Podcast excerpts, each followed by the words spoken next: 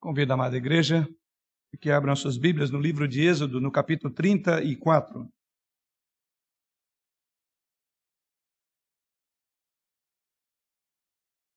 Êxodo, capítulo 34.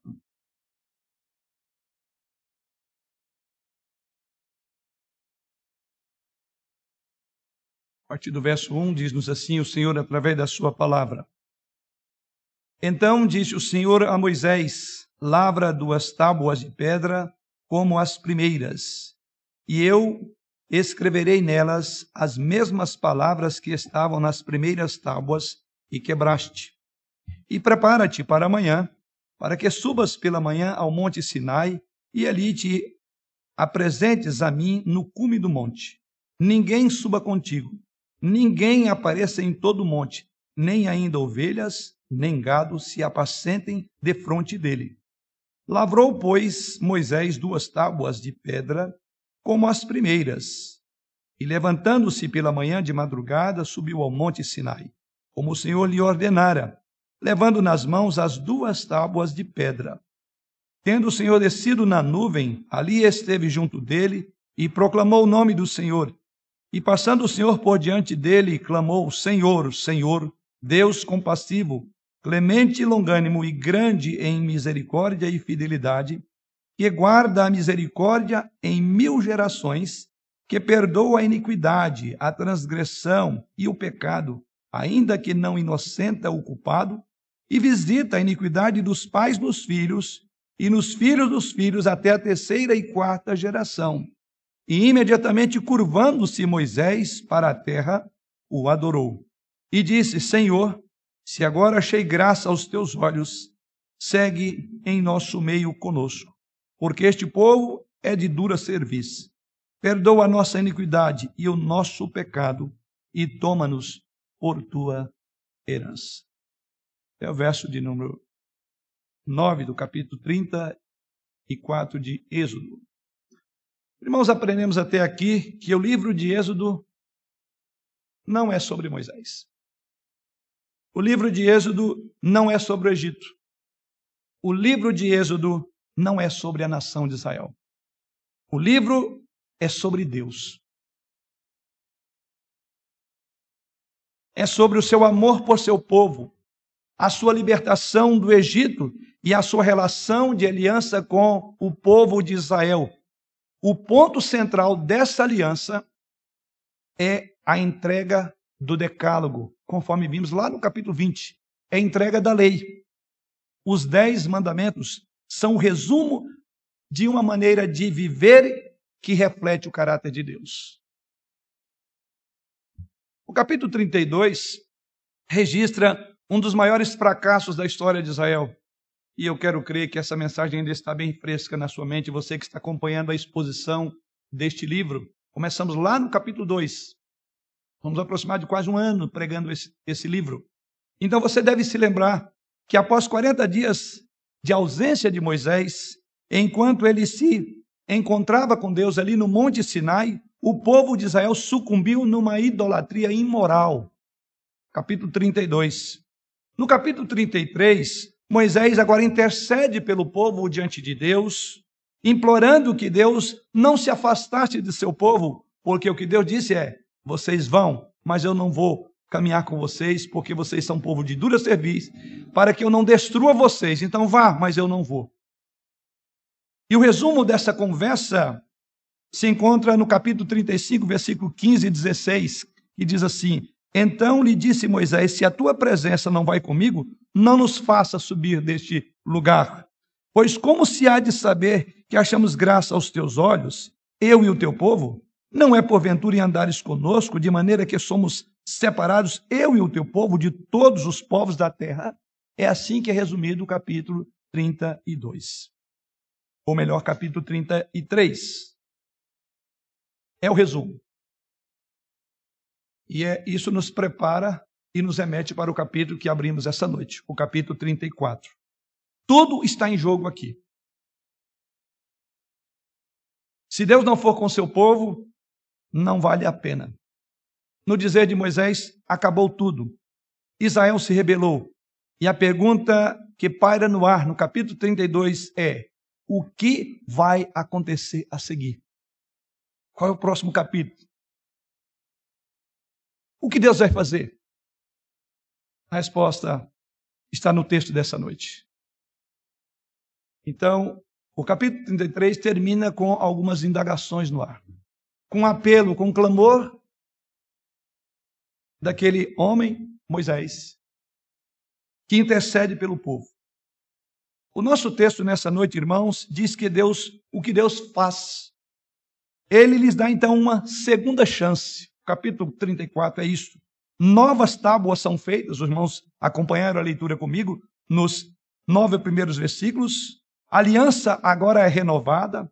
Deus reitera o seu amor pelo seu povo. Então, é uma impressionante demonstração de graça de Deus para com pecadores que não merecem outra coisa senão o seu justo juízo.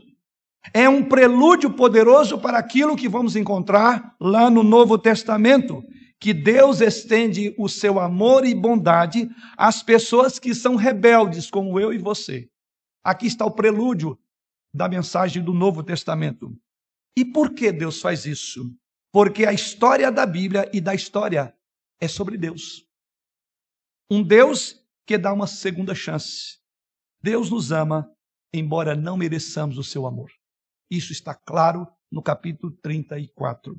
Então, no capítulo que temos nesta noite, ou no início dele, no capítulo 34, então chegamos a uma passagem extraordinária, estupenda, esta passagem, em vista do que aconteceu antes. Porque encontramos aqui uma ênfase, mais uma vez, no próprio Deus e na graça que ele dá, na renovação que ele fará da aliança que fora quebrada.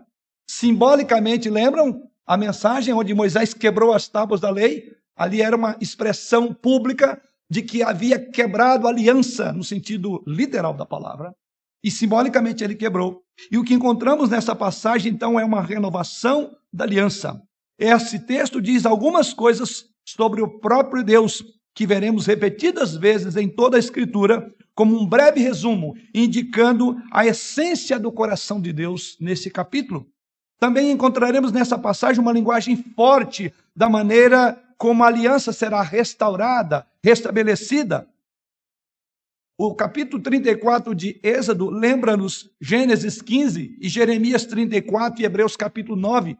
Essas três passagens que citei aqui falam da aliança de Deus com o seu povo, quando ele estabeleceu inicialmente aliança com o seu povo ali em Gênesis 15 por meio de Abraão.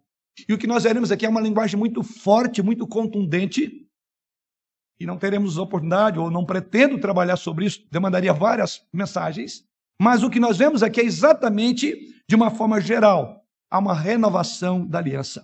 Esta, irmãos, é uma passagem rica, e eu quero apontar três coisas que eu quero examinar com os irmãos juntos essa noite. Veremos, em primeiro lugar, que Deus renova a aliança nessa passagem, conforme as instruções de preparação que ele dá nos versos 1 a 4. Então veremos em seguida que Deus se revela a este povo, versos 5 a 7. E finalmente Moisés responde à revelação de Deus na renovação da aliança. Vamos então pensar dentro dessas três perspectivas que encontramos no texto, mas vamos buscar mais uma vez a direção do Senhor. Pai, nós louvamos pela tua bondade em nos chamares à tua presença essa noite porque estamos aqui foi pela tua graça que nos convenceste, nos trouxeste à tua presença. E convenceste-nos de que aqui é o melhor lugar do mundo. Estar em tua presença não há algo melhor, mais prazeroso. Não há nada que nos dê tanto deleite quanto estar diante do Senhor, ser pastoreado por ti. E de uma forma muito especial, este ato tão sublime, que é ouvir o céu falar na terra que ouvir o teu megafone através das Escrituras e daquele que é o instrumento do Senhor para ministrar ao teu povo. Não há algo tão maravilhoso, tão extraordinário. No mundo de tantos problemas, de tantas dúvidas, a tua palavra é certa, ela é precisa, ela é viva e eficaz. E que assim, ó Deus, ela produza os frutos para, qual, para os quais ela está sendo destinada essa noite. Em Cristo oramos. Amém. Então vamos olhar essas três partes do nosso texto. Primeiramente, Deus renova a aliança. Encontramos isso exatamente nos quatro primeiros versos do texto que li aos irmãos. Quando olhamos para esses versos, ou enquanto falo, se você quiser olhar para o texto, vou comentar o que temos nesse texto. Então, quando nós olhamos para os versos 1 ao verso de número 4, você verá aí uma preparação para uma renovação da aliança. Você verá aí uma preparação para o restabelecimento do relacionamento de Israel ao favor de Deus novamente. Posto que no capítulo 34 Deus diz: Vocês não terão mais a minha presença. E é exatamente isso que encontramos, porque Deus promete no final do verso, no capítulo 33, que ele faria assim, que ele atenderia o clamor do intercessor Moisés. E o capítulo 34 fala como que Deus fez isso, como que Deus agora vai agir em relação. E então, olhamos para os versos 1 a 4, e esses versos nos lembram quando foram dadas as ordens aos filhos de Israel, quando chegaram no Monte Sinai pela primeira vez. Então, na verdade, o que nós temos nos versos 1 a 4 é uma retrospectiva, é, numa linguagem mais atual, um Ctrl-C, Ctrl-V. Há uma cópia exatamente do que acontece lá no capítulo 20 de Êxodo. Você verá aqui a mesma cena, porém, naquela ocasião, pela primeira vez. Lembra quando os filhos de Israel se compareceram diante do Senhor, que aproximaram, o monte fumegava, e eles disseram, não podemos aproximar. Foi ali que Deus deu, então, essas tábuas. E o que nós vemos aqui nos versos 1 a 4 é exatamente isso. Temos aqui um restabelecimento daquela aliança que havia sido inaugurada no Monte Sinai com a própria voz e dedo de Deus. Êxodo capítulo 19 e capítulo 20. Se você está nos ouvindo essa noite e não sabe o que está lá, você pode procurar no site da igreja, você encontrará essa mensagem. E é isso que está acontecendo aqui. Vemos também aqui os paralelos e os contrastes. Ou seja, há um paralelo, ao mesmo tempo há um contraste entre o que é dito lá em Gênesis, em Êxodo capítulo 20, e aqui em Êxodo capítulo 34. Quais são os paralelos? Observe no texto sagrado, primeiramente, é dito aí nos versos 1 a 4, as tábuas que foram quebradas, lá no capítulo 33, agora elas devem ser substituídas por outras duas tábuas da lei. O texto original, escrito pelo dedo de Deus, deve ser reescrito novamente pelo dedo de Deus aqui. Outro ponto que é um paralelo: Moisés deve estar pronto para encontrar com Deus pela manhã, como lá em Êxodo capítulo 20, foi dito que Israel deveria estar pronto para encontrar com Deus no início do dia. Outro paralelo: Moisés, diz o texto aí, deveria subir ao Senhor, ou ele deveria subir e o Senhor haveria de descer, exatamente como antes. Porém, uma diferença em relação está lá em Êxodo capítulo 20. Ou seja, Arão, porém, não vai desta vez com Moisés. Perceba, um pouco eu falei de paralelo e alguma diferença, porque isso faz todo sentido à luz do papel de Arão na rebelião idólatra então aí você entende por que agora Arão não sobe. Porque o contexto imediato é que Arão, Arão teve o desfavor de Deus. E aqui, outro ponto importante nesse texto, que é um paralelo lá em Êxodo 20. Aqui, ninguém poderá aproximar-se da montanha. Lembra quando Deus diz lá? Ninguém aproxima sob pena de morrer. Assim como Êxodo 19, 20. Quando o povo de Deus foi instruído a não aglomerar, não tocar na montanha para que não morresse. Lá em Êxodo 20. E aqui em Êxodo capítulo 34, ninguém poderia sequer ser visto na montanha, nem mesmo, diz aí, os animais deveriam pastar em frente da montanha. Portanto, vemos todos esses paralelos na renovação da aliança entre Êxodo 20, quando pela primeira vez foi dado o decálogo, e agora aqui a cerimônia de renovação. Há um paralelo. Mas também vemos os termos da aliança também repetidos aqui. No versículo 6, lemos: E passando o Senhor por diante dele. Mais à frente vamos olhar esse texto com mais vagar. E o que diz aí no versículo, observe como ele descreve a manifestação de Deus a Moisés, visto na expressão do verso 6, dizendo: E passando o Senhor por diante dele. Esta é a mesma passagem ou imagem que você encontra lá em Gênesis capítulo 15. Aqui seria a parte bem mais profunda e que o tempo não nos permite, nem é o nosso propósito. Ou seja, lá em Gênesis capítulo 15, quando Deus estabelece aliança com Abraão, que dele faria ser aquele que seria o pai de numerosa nação, lembra? É assim que começa. É, a nação de Israel nasceu, por assim dizer, nos lombos de Abraão.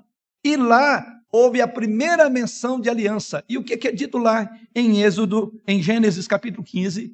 Que Deus disse: Olha, você vai ficar, vai partir animais ao meio, meio a meio. Uma banda fica de cá, do animal, e outra banda de cá. Desde animais de grande porte a uma rolinha ou uma pomba. E abre ela no meio. E você forma um corredor. E eu vou passar no meio. Como disse, o tempo não nos permite todo o aspecto da simbologia. E diz que Deus passou. E lá no texto de, de Gênesis, é dito que um fogareiro fumegante e uma tocha de fogo passaram entre os animais abatidos. Sim, só quero lembrar aos irmãos que, como é uma renovação da aliança, esta é a linguagem de um ritual da aliança. É a mesma linguagem que vemos lá em Jeremias 34. E aqui ela simplesmente foi dito, o seguinte, versículo 6: E passando o Senhor por diante dele. É isso que é dito. Então temos aqui, que é a nossa ênfase primeira, há uma renovação da aliança. Tem um código, Deus repete o decálogo. Tem uma estrutura cultica que Deus passa ali também. Ou seja, trazendo à memória que aquela aliança prometida a Abraão que foi quebrada com o pecado deste povo no capítulo 33, onde rebelaram contra o Senhor, e já ouvimos isto antes. Agora Deus renova essa aliança. E os termos da aliança ele evoca novamente, porque esses termos são importantíssimos na chamada teologia da aliança que a Bíblia nos ensina. E agora, aqui em Êxodo 33, nós vemos esta linguagem de Deus passando. Em, desculpe, em Êxodo capítulo 33, versos 19 e 22, é o contexto imediato de Êxodo capítulo 34. E o que vemos em Êxodo 33, 19 e 22? 19 diz assim, no versículo 19: Respondeu-lhe: Farei passar toda a minha bondade diante de ti, e te proclamarei o nome do, e proclamarei o nome do Senhor. Terei misericórdia de quem me aprouver ter misericórdia, e compadecerei de quem eu me compadecer. Verso 22. Quando passar a minha glória, eu te porei numa fenda da penha e com a mão te cobrirei até que eu tenha passado. Uma passagem que alguns chamam de enigmática, esse passar de Deus. Não vamos pensar no grande enigma que está aqui, mas o princípio da aliança. Deus passa, Deus vem, Deus visita e Deus em fogo consome. É um ato da aliança sendo vindicada por ele novamente. Então, vemos nesses primeiros versículos é a estrutura de uma aliança sendo reestabelecida, restaurada. É exatamente a ênfase dos quatro primeiros versículos. E é isso que vemos no texto.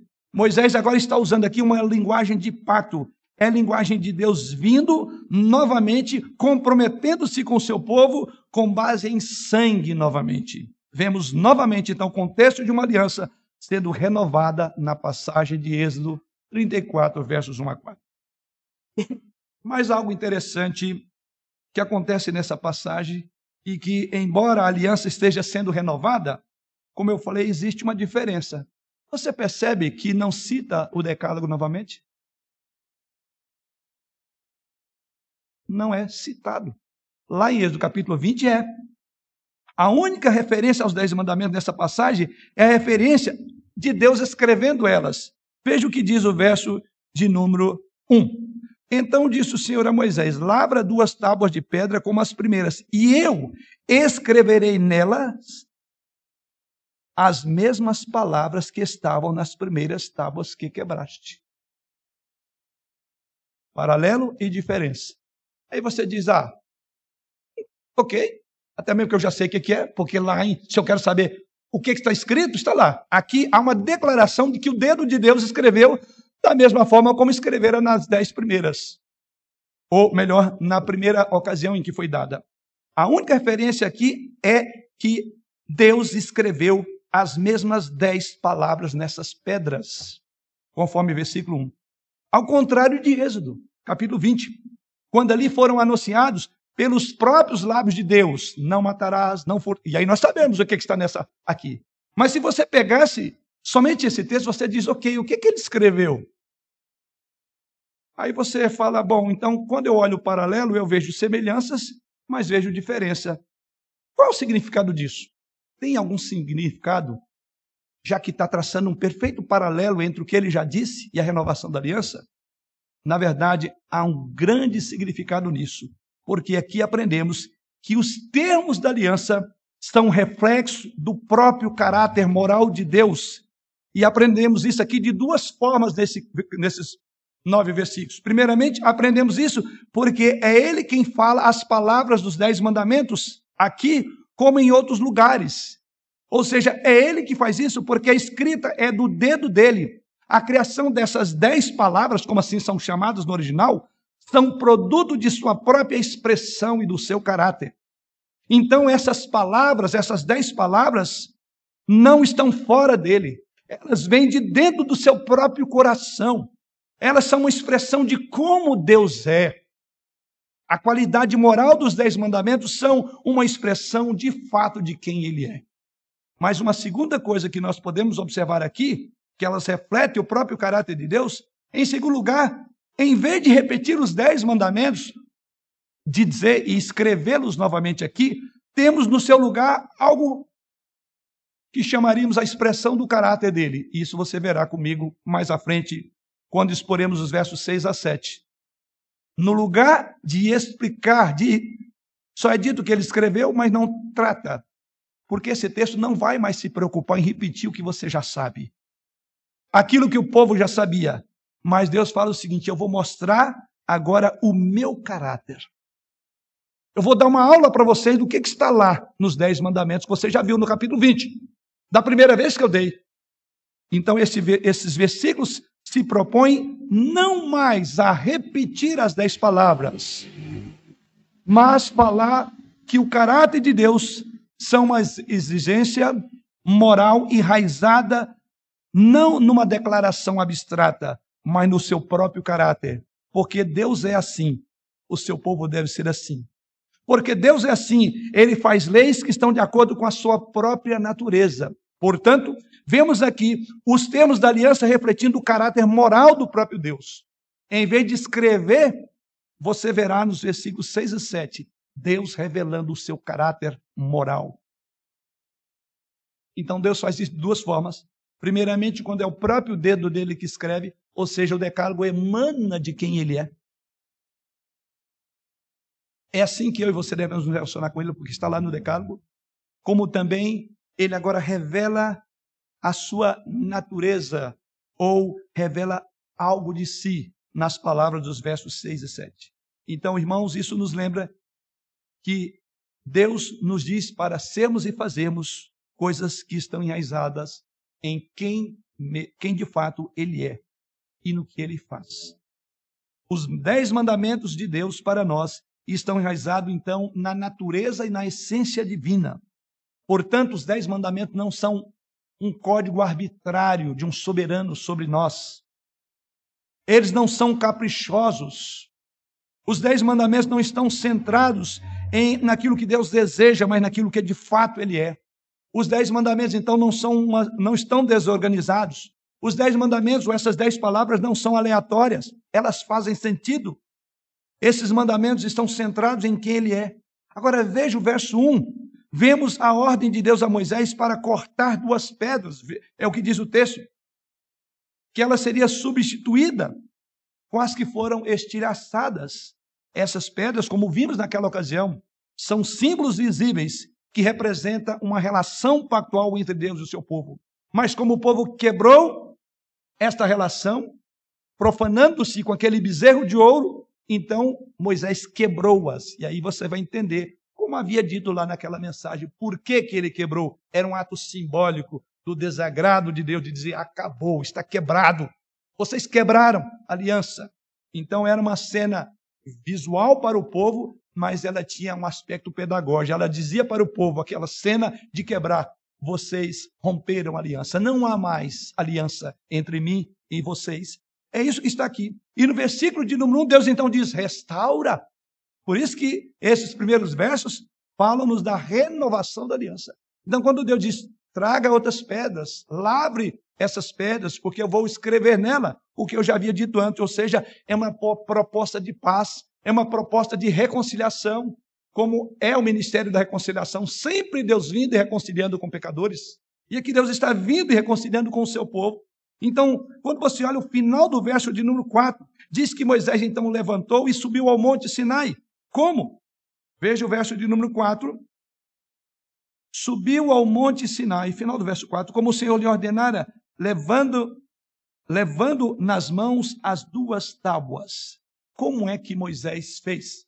É algo simbólico aqui também. Diz que ele obedeceu. Diz como o Senhor lhe ordenara.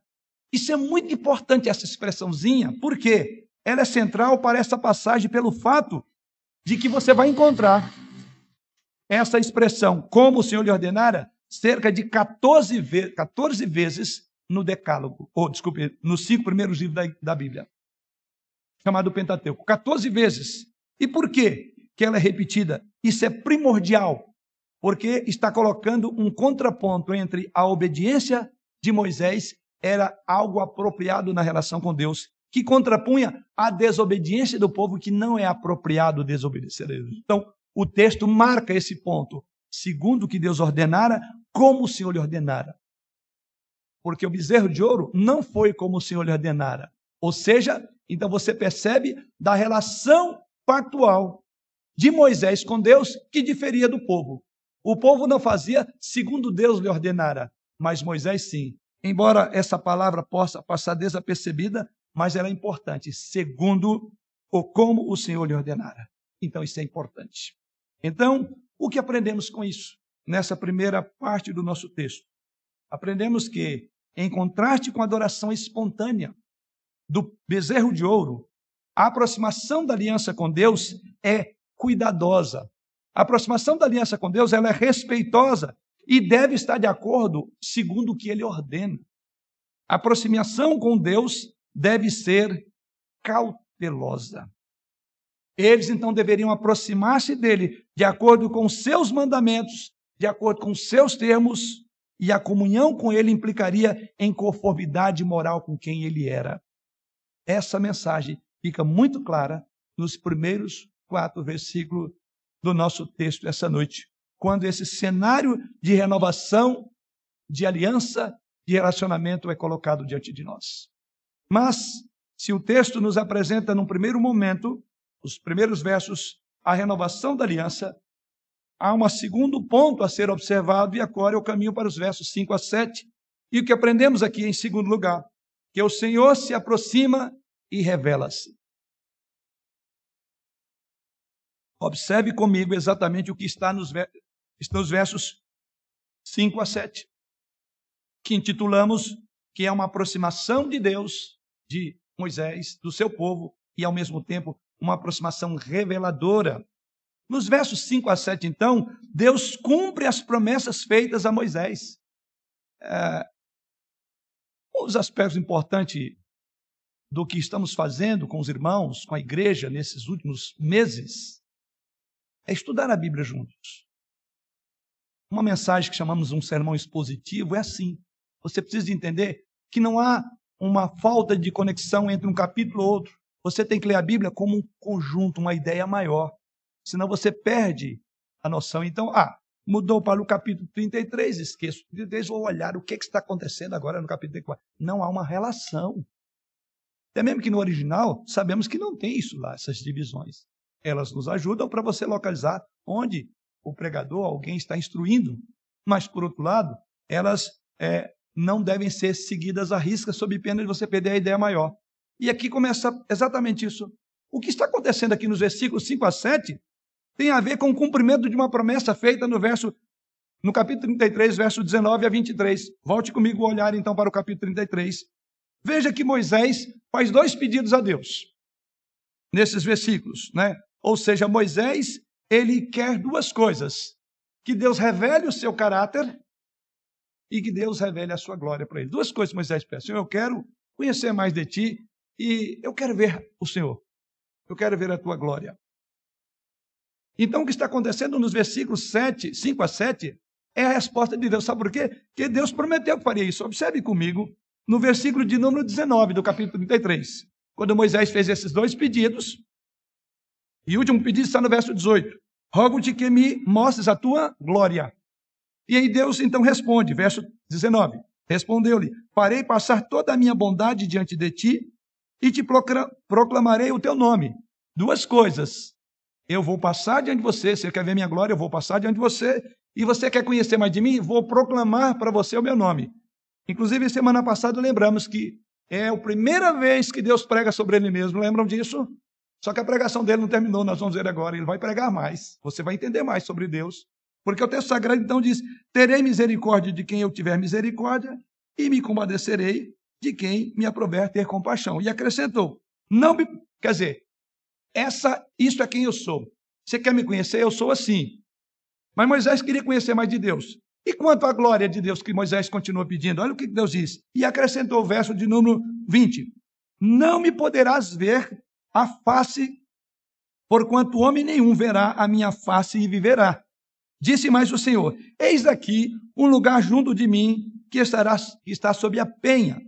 Quando passar a minha glória, eu te porei numa fenda da penha e com a mão te cobrirei, até que eu tenha passado. Depois, em tirando eu a mão, tu me verás pelas costas, mas a minha face não te verá. E o versículo 34, uma sequência, o que, que ele disse? Então disse o Senhor. Então, pense e olhe comigo para o texto. O que está acontecendo nos versos 5 a 7 é o que nós intitulamos aí, que é o Senhor se aproxima e se revela, porque foi isso que ele prometeu que faria. Ele ia se aproximar na glória dele, nós veremos isso aqui, como também ele ia ensinar, ele ia revelar-se. Então, as promessas que eram principalmente duas, que ele proclamaria o seu nome a ele novamente, a Moisés, e que ele haveria de passar e deve, de, deveria ver a sua glória, porém ele não poderia ver a sua face. O cumprimento da primeira promessa aparece na longa enumeração de atributos contidos nos versículos 6 e 7, que vamos olhar agora. Qual era a primeira promessa? Eu vou revelar quem que eu sou. Versos 6 e 7. Vamos enxergar isso agora. O cumprimento da segunda expressão, ou o cumprimento da segunda promessa de ver a sua glória, nós também vemos brevemente nas palavras do versículo 6, quando diz assim: E passando o Senhor por diante dele.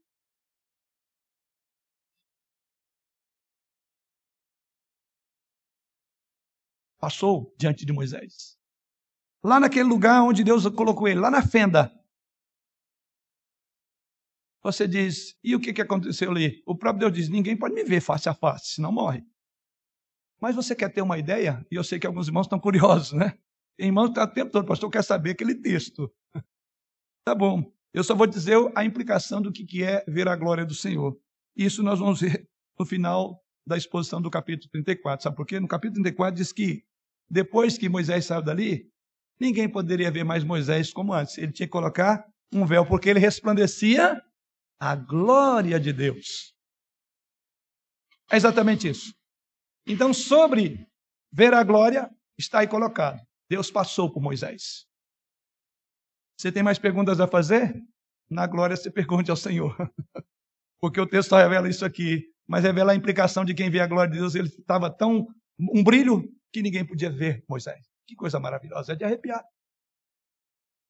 Mas nós veremos Jesus como mulher.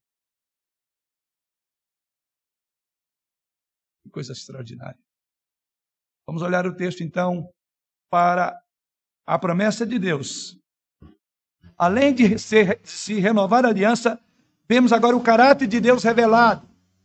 Quanto à glória, Deus passou por ali. Mas quanto à aproximação, à revelação, o que que Deus revela? E aqui temos os versos 5 a 7. Irmãos, quando nós olhamos os versos 5 a 7, nós somos surpreendidos com a autorrevelação verbal de Deus, autorrevelação divina quando Deus se aproxima e ele passa a revelar o seu caráter essencial de uma forma dramática. O que nós vamos ver nos versos 5 a 7 é que essa passagem nos dará uma revelação essencial do nome, do caráter, da natureza moral e do coração de Deus.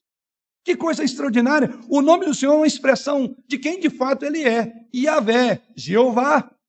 Essa é a revelação que ele faz de si aqui no texto sagrado. A revelação acaba sendo Deus pregando sobre Deus. Eu falei que a primeira vez que isso acontece é em, é, em Êxodo 33. E mais uma vez Deus vai pregar sobre ele. Ele diz: senta aí que eu vou pregar sobre quem eu sou. Não é isso que você quer saber? Sobre, a minha, sobre o meu caráter. E então Deus vai continuar a pregação que começou lá no verso 19. No verso 19 do capítulo 13, Deus diz: Olha, farei passar toda a minha bondade. E lembra que nós frisamos isso? Eu sou bom, Moisés, eu sou bom. Então você quer entender de mim? A minha bondade vai passar diante de você. Só que nos versículos 6 e 7, algo mais. Deus continua pregando, porque Moisés queria conhecer mais a Deus. Ele queria saber quem era aquele Deus. E aqui encontramos algo estupendo nesses versículos 5 ao verso de número 7. Ou seja, a revelação acaba sendo Deus pregando sobre Deus. Deus dizendo ao seu povo como ele é. Isso então chamamos de autoproclamação de Deus. O que vemos nesses versos é autoproclamação de Deus. Veja como isso é enfatizado nessa passagem, nos versos 5 e 6. E aqui eu pediria uma atenção, e eu peço, aí a tecnologia nos ajudará, por favor, projete esse versículo, nós vamos ler agora na NVI. Eu quero fazer isso para ganhar tempo, senão eu terei que fazer uma análise exegética do texto, e não dá tempo de fazer isso, mas há uma tradução que nos ajuda. Já está aí, foi colocado então. Acompanhe comigo, e eu quero que você acompanhe essa versão, porque se você acompanhar a sua, você confundirá. Olha o que é dito na NVI, que é uma tradução mais bem trabalhada do texto original. E o que está dito nos versos 5 a 6? Então o Senhor desceu na nuvem, permaneceu ali com ele, proclamou o seu nome, o Senhor. Verso 6. E passou diante de Moisés proclamando: Senhor, Senhor, Deus compassivo e misericordioso, paciente, cheio de amor e de fidelidade. Se você olhar na sua Bíblia, você vai entender que Moisés está proclamando. Moisés não proclamou. Deus está falando. Então, as expressões do verso 5 e 6 não são de Moisés. O que, na nossa versão, e eu tenho a versão dos irmãos, dá a entender errado, tá? Então, eu quero caminhar por aquilo que já está pronto, tá? que é o análise mais melhor, melhor do texto. Quem é que está falando no verso de número 5 e 6? Deus. Deus está fazendo o que ele vai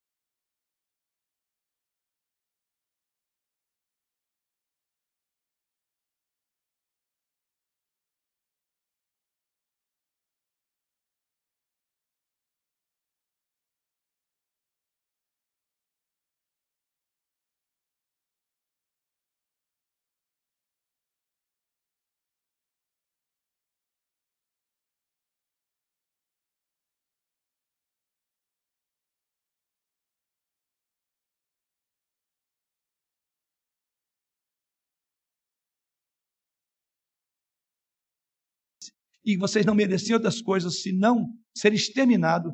Agora vocês estão prontos para saber da minha bondade. E olha, eu sou muito mais gracioso do que você possa imaginar. Eu vou te revelar quem eu sou. Note, então, que o versículo 6, vamos olhar para esse versículo, começa com uma repetição do nome Yahvé.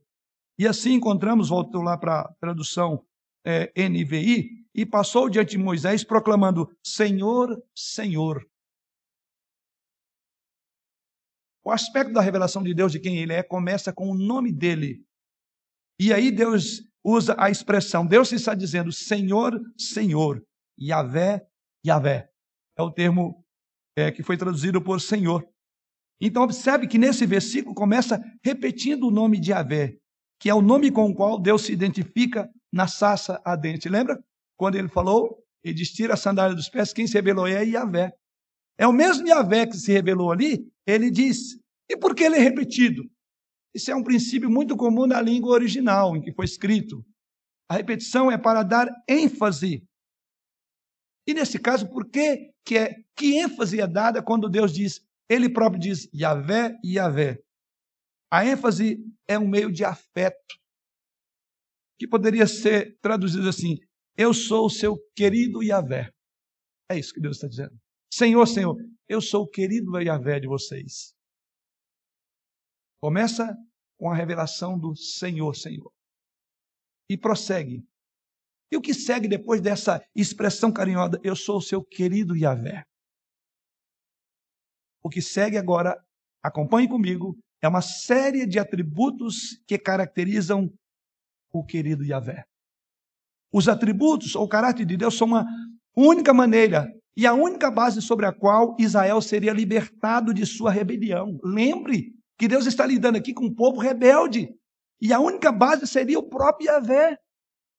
Sua esperança não dependia do desempenho do futuro desse povo, porque já mostraram que não passaria nenhum teste mas sim da promessa do caráter do querido Yahvé. Veja aqui comigo o que diz então, e eu quero ser breve aqui porque são vários aspectos de quem ele é. Primeiro, começando aí pelo verso de número 6, e passando o Senhor, disse: Senhor, Senhor, primeiramente, Deus misericordioso, ou seja, ele é compassivo e genuinamente se preocupa com o seu povo. Depois ele prossegue dizendo: ele é gracioso, ou seja, ele faz coisa pelas pessoas que elas não merecem além do que seria esperado. Então ele é gracioso. Depois do verso ele continua dizendo que ele também é o quê? Longânimo, ou seja, ele é paciente com a obstinação e os fracassos do seu povo. Deus é paciente com a obstinação e os fracassos do povo dele, pela palavra longânimo. Depois ele prossegue dizendo: Ele também é grande em misericórdia, ou seja, Deus é grande em seu amor de aliança e é leal ao seu povo, apesar de sua falta de lealdade para com ele. Depois ele prossegue dizendo: Ele é abundante em fidelidade, ou seja, ele é igualmente cheio de verdade, de tal forma que ele pode ser confiável inequivocamente e eternamente. Ele é fiel, fidelidade. Depois ele prossegue dizendo que guarda a misericórdia em mil gerações, ou seja, Deus continuará seu amor indefinidamente por todas as gerações que passarão sobre a terra, que chega a mim e a você hoje. O nosso querido Yahvé está tratando comigo e você com os nossos pecados, obstinação e rebeldia, como tratou com Israel. Mas algo que ele prossegue dizendo que perdoa a iniquidade, a transgressão e o pecado. Ou seja, Deus perdoa desejosamente todos os tipos de pecado. Isso flui da própria essência do seu caráter, porque ele ama perdoar. E por fim, essa série de exposição sobre o caráter dele, ele diz que visita a iniquidade. E aqui diz, é a graça de Deus que equilibra com a justiça. E eu quero falar duas coisinhas a respeito dessa última expressão, porque diz assim o final do verso 7. E visita a iniquidade dos pais nos filhos e nos filhos dos filhos até a terceira e quarta geração. O que quer dizer isto? Primeiro, que ele visita a iniquidade significa que a graça de Deus ela é equilibrada também com justiça. Lembra que nós falamos do termo graça barata?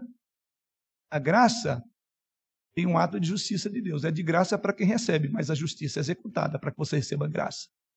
O presente de Deus para você, que é o perdão dos pecados, alguém pagou. E aqui o que Deus está dizendo é: eu equilibrarei graça e justiça. E é por isso que ele diz que eu visito a iniquidade dos pais nos filhos. Ou seja, ele perdoa, mas não deixa o culpado escapar sem penalidade. Então, parte do caráter dele é bondade, mas é justiça. Por isso que é dito nessa expressão que ele não deixará escapar o culpado sem penalidade. Deixe-me dizer duas ou três palavras a respeito do final desse verso 7. Com base nesses versos, irmãos, ou particularmente o verso 7, alguns têm sido levados a acreditar na chamada heredição, é, é, maldição hereditária. Eu creio que essa é uma palavra que você já ouviu falar. Se você não entendeu esse termo, que é muito comum, deixa eu colocar o que, que entende por, hered... por é, maldição hereditária. Obrigado. Tem alguém para me auxiliar aqui. Maldição hereditária é aquela ideia que se vende de que Deus julga e amaldiçoa gerações sucessivas pelos pecados das gerações anteriores. Inclusive, tem alguns movimentos que até estão quebrando, dizendo nós precisamos de quebrar essa sequência, porque há uma maldição que se herda. E usam esse texto. Por isso que eu falei de duas ou três, duas coisinhas particularmente que eu quero dizer, até para o nosso entendimento, porque está dentro de um contexto. Veja bem, esse texto não está ensinando isso. Em vez disso, esse texto descreve a justa punição de Deus pelo pecado. Lembra que ele está revelando o caráter dele. O caráter dele é misericórdia, mas a misericórdia tem preço. Então ele diz: Eu vou julgar. Não é a qualquer, de qualquer. Deus não ignora o pecado do povo. É bom lembrar isso. E o que está dizendo? Olha, eu vou julgar as gerações todas pelo pecado de cada nova geração. O que Deus está dizendo aqui é: eu vou julgar o pecado em cada nova geração se esses pecados continuarem a repetir nas novas gerações. Isso é o texto. Se repetir, eu sou justo, como eu julguei, vou julgar de novo. É essa a ideia. A mensagem aqui é que Deus lidará consistentemente com o pecado em cada geração, à medida que a geração repete os mesmos pecados. Ele visitará. Se os seus antepassados foram punidos por seus pecados, você também será se você seguir o exemplo dele, porque ele é justo. A promessa aqui então é: Deus o tratará com justiça por seus próprios pecados. E se você repetir os pecados da sua geração anterior, você vai ser julgado, porque Deus julgou, senão ele não seria justo. Esse é o ensino do texto. Fecho esse parênteses porque eu é, abordando esse texto, poderíamos trabalhar esse assunto de maldição hereditária lá, mas eu quero colocar aqui para você entender dentro de um contexto, de uma passagem. É isso que a passagem está ensinando. Então, quem usa esse texto, diga para esse querido: olha, você está equivocado. Deus está revelando o cara dele, ele diz que ele vai julgar sim. Não está dizendo que você herda e, e um vai pagar pelo pecado do outro. O capítulo inteiro, então, de Êxodo 34, é Deus falando com um megafone no ouvido deles.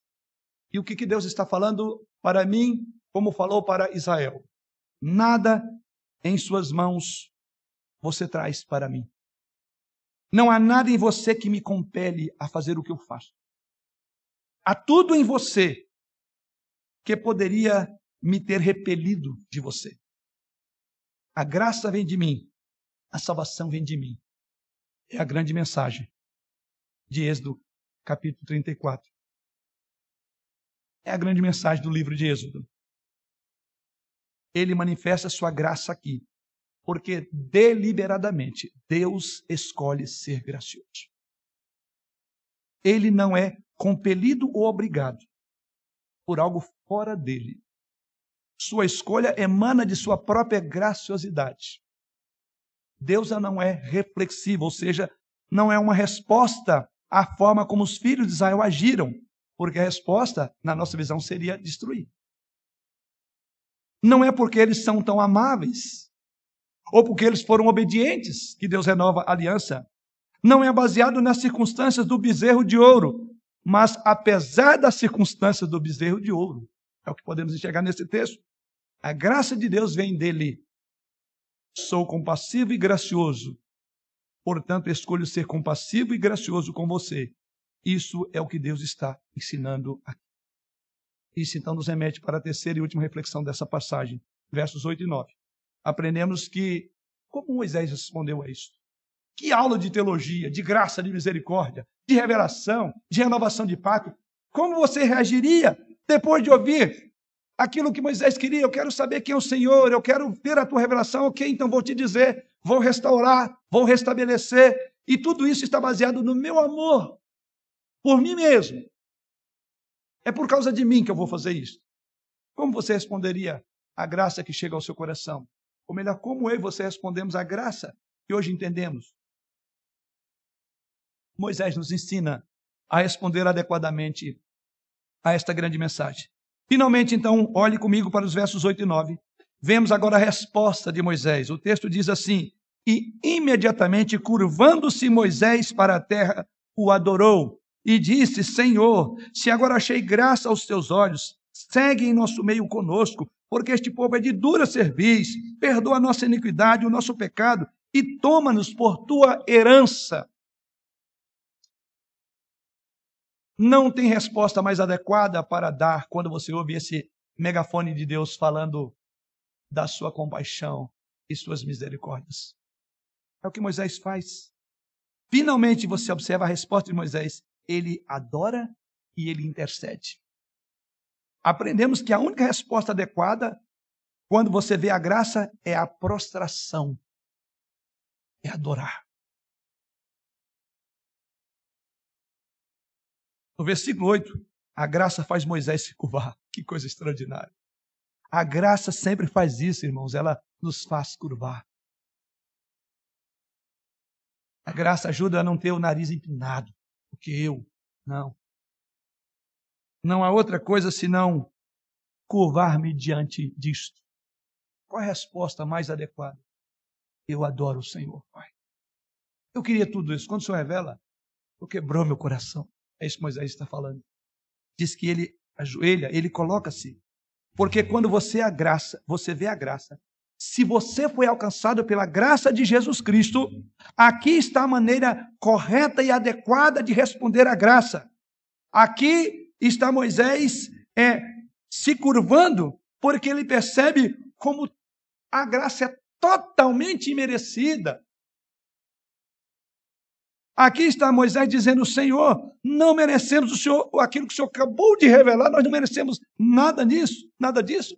E Deus está dizendo a ele: Você está certo, Moisés.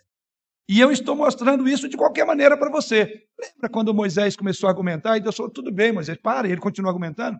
Agora é a mesma coisa, Moisés se coloca diante de Deus e Deus diz: Ok, Moisés, você está certo, você não merece, mas eu quero continuar mostrando isso de qualquer maneira para você, para você entender a profundidade do meu amor por você e por este povo. E então Moisés começa a orar. Primeiro, ele adora, ele ajoelha diante do Senhor. E depois ele ora. E aqui há alguma coisa que eu quero olhar com os irmãos do que ele fala aqui. Então Moisés começa a orar e ele ora esta oração ousada, encontrada no versículo 9. E assim diz lá: E disse: Senhor, se agora achei graça aos teus olhos, segue em nosso meio conosco, porque este povo é de dura serviço perdoa a nossa iniquidade e o nosso pecado e toma-nos por tua herança. Há cinco coisas nessa oração que eu quero que você olhe comigo. Primeira, Moisés defende o caráter de Deus e ele implora para que Deus seja misericordioso, porque ele acaba de, ser anunciado como misericordioso. Então, a primeira coisa, ele acata isto. Então ele implora que Deus seja misericordioso. Senhor, se achei graça aos teus olhos. Ou seja, a base sobre a qual vou fundamentar minha oração é a tua graça, que nós não merecemos. Primeira coisa, reconhecemos quando oramos: tudo o que pedimos ou que confessamos é pura graça. Por isso que não somos ensinados aqui nem na Bíblia a dar ordens a Deus como alguns movimentos fazem. Em nome de Jesus ordena. Ordena o quê? Você não foi encontrado na graça. A graça quebra você. E você ajoelha, quando você levanta os olhos, você agradece. E é o que ele disse, Senhor, nós não merecemos. Eu compreendi a tua graça. Minha pergunta, aqueles que estão exigindo de Deus, será que eles conhecem a doutrina da graça? Quero crer que não. Esta é a oração bíblica. Aprenda com Moisés.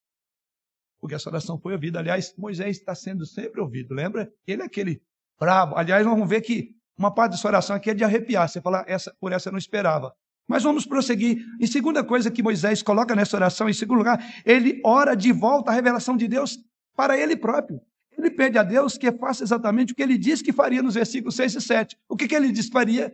Que ele haveria de condescender e ser gracioso. Então ele diz: perdoe, seja clemente, seja longânimo, seja compassivo, seja misericordioso, porque foi isso que o Senhor falou. Então eu oro a oração que o Senhor colocou nos meus, nos meus lábios. Então Moisés ora de volta a revelação do próprio Deus. Que padrão maravilhoso é este? Ore as Escrituras. Eu tenho sempre repetido isso. Cite a Bíblia para Deus. Fala com ele na linguagem que é dele. Tem gente querendo achar palavras bonitas, filosofar, não filosofa, em oração. Fale com Deus do jeito que ele fala com você. Moisés cita as Escrituras para o Deus que ensinou ele as Escrituras. Você aprende isso aqui?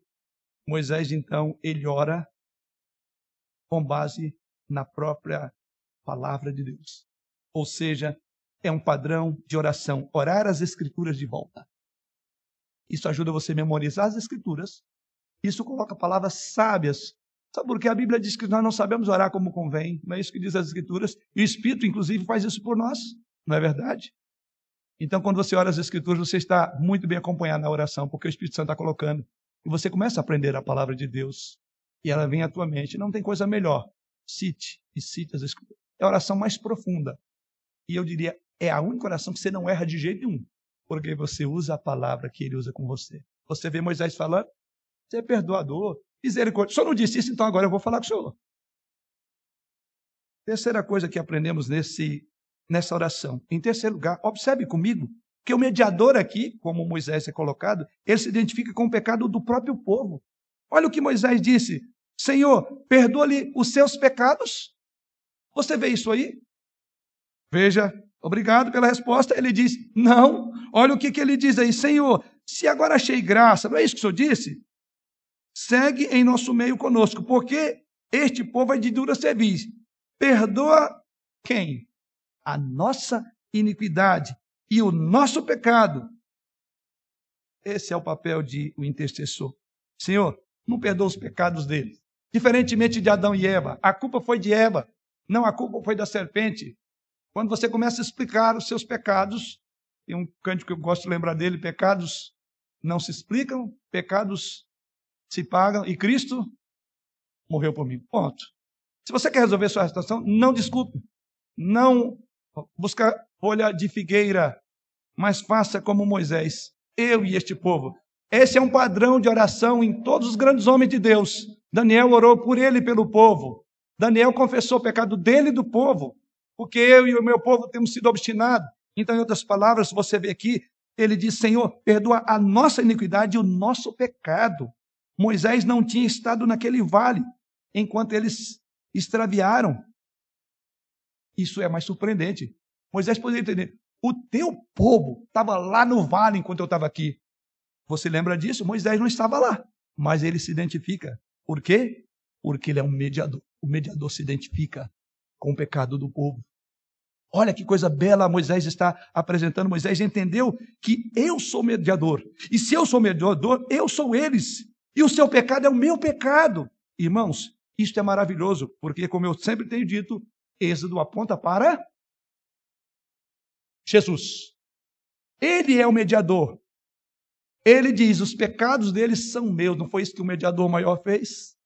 Tomou sobre si a nossa culpa, o nosso pecado, e em silêncio foi como ovelha muda para o matadouro. Você vê Moisés apontando para o outro mediador. Se eu sou mediador, eu sou o povo, e o pecado é meu.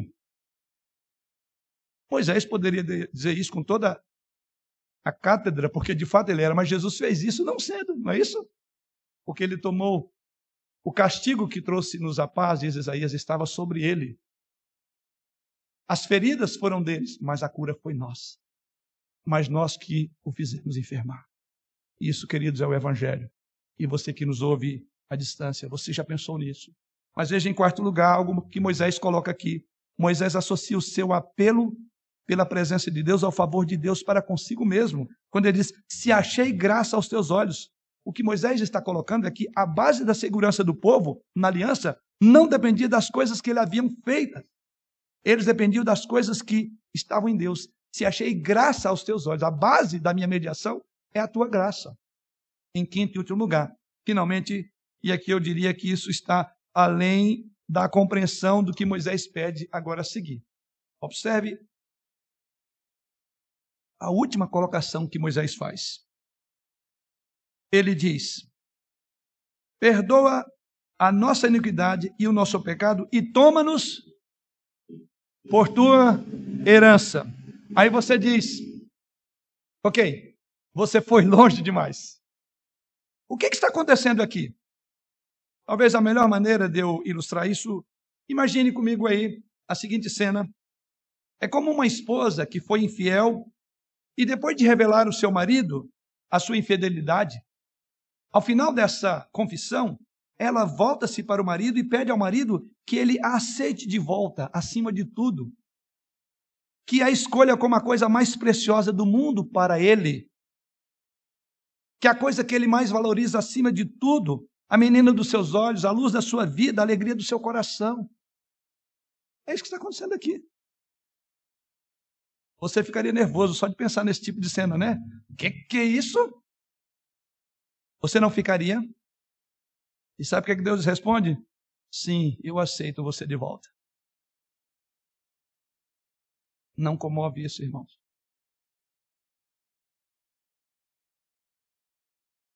Você me traiu. Você foi infiel. Mas eu recebo você de volta. Que oração ousada. Uma coisa perdoa, a outra falou assim: agora, porque Moisés está dizendo isso, toma-nos por tua herança.